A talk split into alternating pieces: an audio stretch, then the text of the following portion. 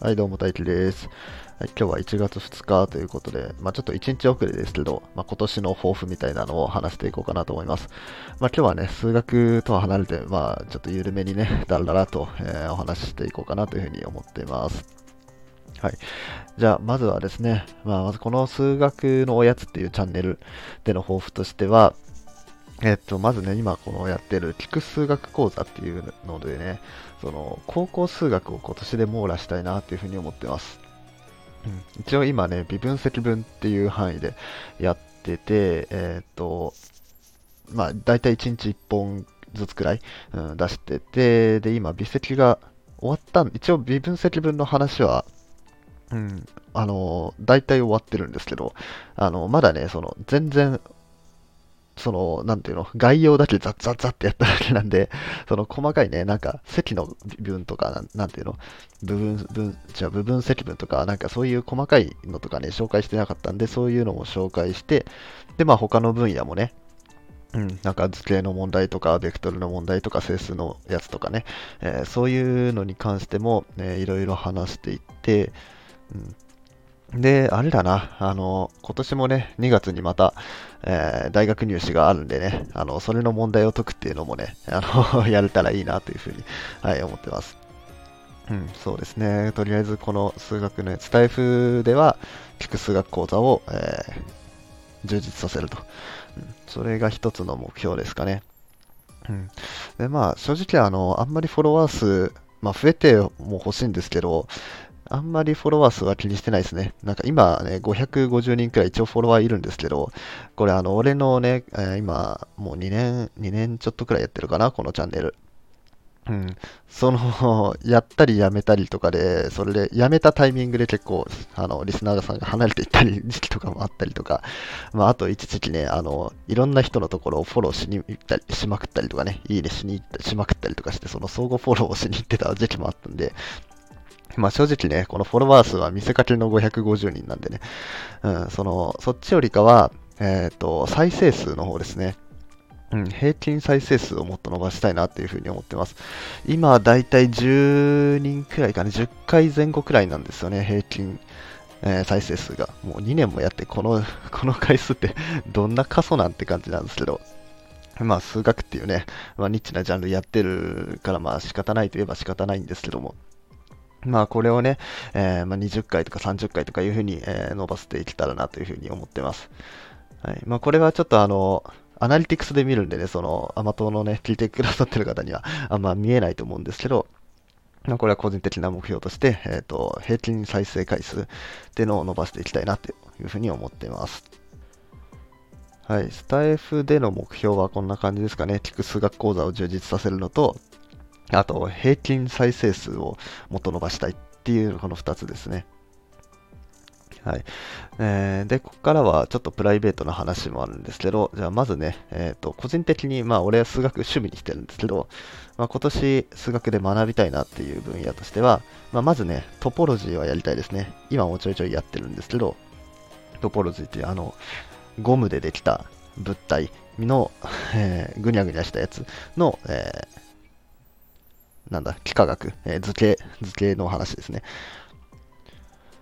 うん、これがね、あの、ポアンカレ予想とかね、そういう未解決問題とかにもつながってきたりとかしてね、うん、まあ、あと図形はちょっと、あの、想像するのが面白かったりしますよね。うん。ここの、あの、図形なんですけど、その図形を数式にして、その数式で理論していくんですよね、トポロジーって。うん。だから、この数式が、どういうふ、どういうような図形になるのかなっていうふうに想像するのが結構楽しかったりするんですよ。うん。まあ、その最初の例としては、あれですかね、あの、トーラスとか作るときとか結構面白いんですよ。その、01×01 っていう、こう、一辺が1の、あの、折り紙みたいなのを考えて、それを上の辺と下の辺をくっつけて丸めて円筒にして、で、横の辺をくっつけてまた円筒にしてってやるとトーラスができるよみたいなね。そういうような話とかね、結構面白いんでね、うんトポロジーもっと、えーできたらなと。で、トポロジーの中でも、あれですね、あの、結び目理論とかもね、あの、やりたいなってとこなんですよ。結び目ね、本当に、その、面白いんですよ、結び目も。うん、なんか普通に蝶結びとか肩結びとかいろいろありますけど、それを研究していく、えー、分野で、うん、その、この結び目はほどくことができるのかどうかみたいな問題とかね、うん、そういうのを判別できるようになるっていうのがね、面白いなって思いますよね。うん、で、それの判別の仕方が、うん、例えば、これとこれは同じ結び目ですみたいなことを言うんですよね。うん。だからこれの、こことここを入れ替えたら、入れ替えても同じ構造をしてるよねみたいなので、そのいろんな変換を行って、じゃあその変換を行って、そのある A っていう状態から B っていう状態に変化させることができましたってことは、じゃあ A と B は同じ結び目だよねっていうことをやるんですよ。じゃあ、その A と B が同じであることを示すのは、まあ簡単じゃないですか。その操作を何回かすればいいんで。だけど、ある A っていう結び目と B っていう結び目があったときに、その A と B の結び目が違うっていうことを示そうと思ったら、これまた大変なわけですよ。その、何回か入れ替えて、あの、A と B が一緒になりませんでしたじゃダメなんですよ。その全てのパターンを組み組み合わせてやってみて、その、できませんでしたって言わないとダメで、まあでも全てのパターンな試し試しきれるわけなくて無限通りあるから、うん、そんな感じで、じゃあそれを、えー、どういうふうに違うっていうふうに見出すかっていうと、この図形に対して、えー、なんか交わってるところとか輪っかになってるところみたいな、なんかそういういろんなね、特徴的な点を取ってきて、それに対して数値を与えるんですね。うん、で、その数値をなんかいろいろ計算していって、その不変量っていう値を出すんですよ。うん、で、その不変量っていうものは、えっ、と、例えば A と B が同じ結び目だったら不変量は同じっていうようなもの、そういうような性質を持ってるんですね。ってことは、これ同じあの対偶を取ってやると、不変量が違うなら A と B は違う結び目であるってことが言えるわけです。じゃあその不変量ってのは、まあ、どういう式で表されるのかとか、えー、どういうふうに作るのかみたいなね、そういうのを、えー、研究していく学問ですごい面白さでやってみたいんですよね。うん。で、あと数学の分野で言うと、複素解析もやりたいんですよね。複素解析。あのー普通の回数関数、え今、微分積分の話してますよね。あれ、実数範囲の、実数から実数への写像の関数、写像の関数って言うと変かな。写像の中にある関数の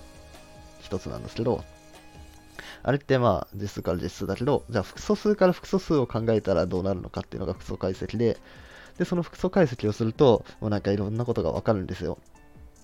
うん、複素解析、複素関数上で1回微分可能だったら無限回微分可能であるとかね、うん、ちょっと意味わかんないですけどね、あの流数定理の話とかね、あとは、あの、あれね、解析接続、そう、解析接続やりたいんですよ。うん、あの前ね、あの、複素解析の本1冊買ったんですけど、買って読んだんですけど、そこでね、その、なんか、解析接続がふわっとしか説明されてなかったんですよ。うん。大体こうだからこうだよね、みたいな話しかされてなくて、だからそこら辺をね、もっと、あの厳密に定義とかいろんな理論をして、あのちゃんとね、その複素解析の、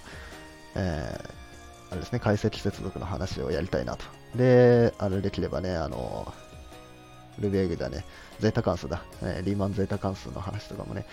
うん、まあなんか YouTube で、なんかいろいろ式変形してやってて、なんか、ゼータ関数に関する数値はこれですよみたいな動画見たことあるんですけど、それもある種ふわっとした話で、ちゃんとした厳密な理論をあんまきあのちゃんとやってないんで、そこをやりたいなっていうふうに思ってます。はい。じゃあ、次にですね、えっ、ー、と、まあ、これ本当にプライベートな話なんですけど、あの、小説の話ですね。うん、あの、俺ね、えー、去年ね、めちゃめちゃミステリー小説にハマってずっと読んでたんですよ。一応、一昨年の12月かな、うん、一昨年の12月から読み始めて、去年もずっとね、ミステリーにハマって読んでて、読んでたんですけど、うん、まあその、これまでね、ずっと本読んだことなくて、小説とかね。うん、だから、その、これまでの名作を、えー、めちゃくちゃ読むみたいな、まあ、そういう1年だったんですよね。うん。あミステリー好きならこれは読んどくべきみたいなね、十角館の殺人とかね、うん、なんか、殺戮に至る病とかね、ハサミ男とかね、そこら辺を読むっていう1年間だったなって思ったんですけど、やっぱりその1年間の間にも、やっぱ新刊が出てくるわけですよ。で、まあ、ミステリーに関しても調べ、いろいろ調べたりしてるんで、その新刊、こういう新刊が出たっていうのも情報入るんですよね。だけど今は、その、名作の方を読みたいから、そっちを読む時間にとってるということだったんで、まあ、今年からはね、その新刊を終えたらなっていうふうに思ってるんですね。うん、新しいやつが出たからこれを読むみたいなね。うん、で、今年ね、今年じゃない、あの、去年読んだ中で、そのシリーズものの、あの、最新刊まで読んだってやつがあるんですね。まだ続きは出てないけど、最新刊まで読んだっていうのはあったんで、その続きが出たら、その新刊をもうなんか即買う、即買って、もう翌日読んでみるとかね。うん、なんかそういうこととかね、そのミステリー小説でできたらね、今年は面白いかなっていうふうに思ってます。うん、でちなみに俺が今ね、あの新刊待ちにしてるのは、えっ、ー、と、館シリーズと、えっ、ー、と、詩人層の殺人シリーズもそうですね。で、あとは、あの、浦染め天満のあの体育館の殺人のね、あれのシリーズも、あのこの前図書館の殺人を読み終えたんですよ。あの、図書館行ったら、あの、水族館の殺人と図書館の殺人両方あって、あもうこれ読むしかねえって思って、あの、体育館の殺人はもともと読んだことあったんで、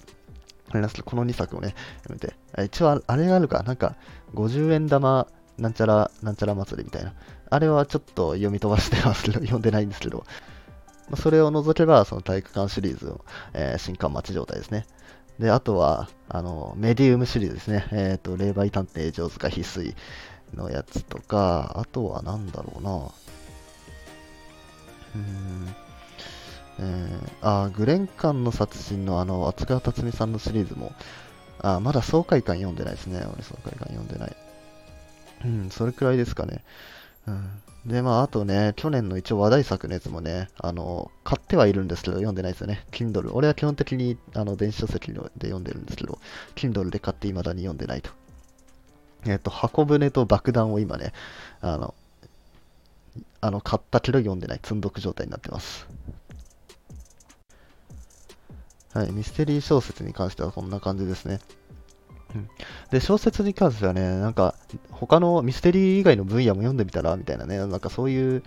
こと言われたりもしたんで、まあそういう他の純文学的なものもね、読んでみようかなと思います。一応これまでもね、その数冊読んだことあるんですよ。なんかコンビニ人間とか、推しもゆとか、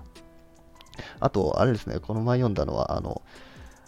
あれ、同志少女が適用で、あれとかも面白かったね。あの、性欲、正しい欲の性欲とかね、ああいうのとかを読んだんですけど、うん、まあやっぱミステリーの方にね、今のところ重点を置いてんで、まあそういうのもね、ちょいちょい読んでいけたらなというふうに思ってます。はい。じゃあ次ですね。まあ最近、最近っていうか去年始めた趣味なんですけど、あの、ビリヤードにめちゃめちゃハマってるんですよね。うん、あの俺ん家の近くにあのジョイジョイがあって、そのジョイジョイにね、あのカラオケとビリヤードと、あとダーツもあるんですけど、そのビリヤードあるところ、そのビリヤードの方でもうめちゃめちゃ練習してるんですよね。もうマジでね、ビリヤードめちゃくちゃ楽しいです。うん。その、まあ、最初はね、まあ、まっすぐつくとかね、そのつき方とか練習するんですけど、まあ、今もね、まあ、割とその段階なんですけど、それができたら、じゃあどういう風に次の球に配置すればいいのかみたいなね、のとか、えー、まあ、あの他の人と、まあ、試合やってたら、じゃあ相手がつきづらくさせるにはどういう風に置けばいいのかとかね。もうそういういろんな考える要素いっぱいあって、で、まあ、その、やっぱ技術も練習していかなきゃいけないので、この、上達する。うん、あ、そう。俺がね、その思ったのが、その、上達するっていうのに自分は、その、快感を感じるんだなっていうのがね、あの、去年の気づきでしたね。うん、うんなんか、いろいろハマってきてるんですよ。なんか、去年はぷよぷよもハマってたんですね。ぷよぷよとかハマってたりとか、あとボイパしたりとかなんか、ボイパはもうだいぶ前の趣味ですけど、なんかいろいろ趣味、一人、一人でやれるような趣味いっぱい持ってたんですけど、あれなんですよね、上達するのがすごい好きなんですよね。うん。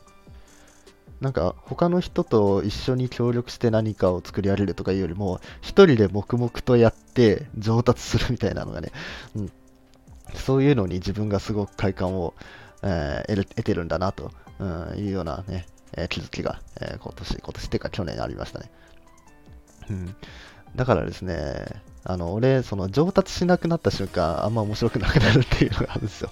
うん。あの、そういう初心者から始めて上達していくスピードって、まあ、まあ、最初の方が急激にその上達するじゃないですか。まあ、何も知らない状態から、えっ、ー、と、初級者に上がるわけなんで。ここがグンって上がって、で、そこから中級者くらいからって、まあ伸びって、まあ大体そう緩やかになるじゃないですか。その、うん、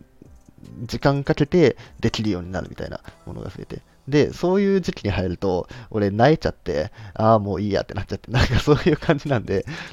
なんかいろいろ俺趣味あるんですけど、なんかどれも中途半端というか、ちょっとできるけど中途半端みたいなのばっかなんですよね。うんまあそういう薄くできる、いろん、薄くいろんなことできる趣味がまあ今後なんかに活かせたらなみたいなのは、まあ思ってますけど、うん、まあでも、うん、こんなね、なんかめちゃくちゃうまいわけでもないような技術が何に応用されるんだろうとは思いますけど、うん、まあでもその上達っていうところにね、あの、重きを置いてるというか、その、うん、達成感を得てるっていう感じですね。っていうので、あの、元の話戻すと、あの、ビリヤードの話ですね。そのビリヤードね、去年始めて、去年っていうか、まあ、始めたのは、その大学2年、2年くらい前から、2年くらい前にビリヤードちょっと興味あってやってみて、本当に4回か5回くらい、その ビリヤード場に行って練習してたわけなんですけど、で、そっから期間を置いて、去年、その友達ん家行った時に、その友達と一緒にビリヤード行ったんですよ。で、その時に、やば、これ面白ってなって。でも、俺の家の近くにビリヤード場あるよってなって、その友達とみんなで集まってみたいな。で、やってて、それでハマったんですよね。うん、で、それでもう最近はね、もう週1くらいで行ってましたね。うん、ちょっと今はね、あの年末年始料金になってるんで、高高いんであんま 行きたく行ってないんですけど、うん、またね、その年末年始料金が明けたら、また週1ペースで行って あの練習しようかなというふうに思ってます。はい、でそのビリヤードの話で言うと、その、まあ、ジョイジョイ、家の近くにあるジョイジョイ通ってるんですけど、そこにですね、あの、ほぼ毎日くらいのペースで来てる、あの、65歳くらいのね、おじいちゃんがいて、もうその方ともね、なんかめちゃくちゃ仲良くなりました。まあ、俺今21、21歳。まあ、今月の10日で22歳になるかな。22歳になるんですけども、だいぶ年の離れた年齢差のある、その人脈ができたのがね、なんかすごい嬉しいなというふうに思ってます。そういうことで言うと、スタイフでできた人脈も、大体年齢差ありますよね。俺今22歳で、21歳かもうすぐ22歳で。で、結構絡んでる人というかね、あの結構リスナーさん、うん、うん、あの、地学の丸さんとかね、あの、えっ、ー、と、自然体素の定銀融さんとかね、落語ロガリズムのね、の方とか、あのー、結構年離れてますから、いろんな年代の人と関わることが最近できてますね。はい。まあそんな感じですかね、ビリヤードに関しては。うん。で、まあ一応今のところね、今年頑張りたいって思ってるのは、まあスタイフと数学とミステリーとビリヤードって感じですね。うん。で、またね、多分ね、今年なんかハマるのがなんか一個出てくるんだけどね。うん、多分なんか一個ハマるのが出てくると、えー、まあ、ミステリーかビリヤードが、まあ、多分脱落するんだと思います。だけど、まあ、それはそれでね、その俺がね、そのいろんなことに手出して、その、大体ちょっとできるくらいがね、まあ、俺の強みかなというふうに勝手に思ってるんで、うん、まあそういう、まあ、この趣味をやめるっていうことにもね、えーまあ、特に躊躇せずに、え、いろんなことを挑戦していこうかなと思ってます。はい、というわけで、えー、今回は、えーと、今年の抱負、だらだらと話していきました。えー、面白かったなって方は、いいねとかフォローお願いします。え質問、リクエストとかも募集しています。はい、それじゃあ、バイバーイ。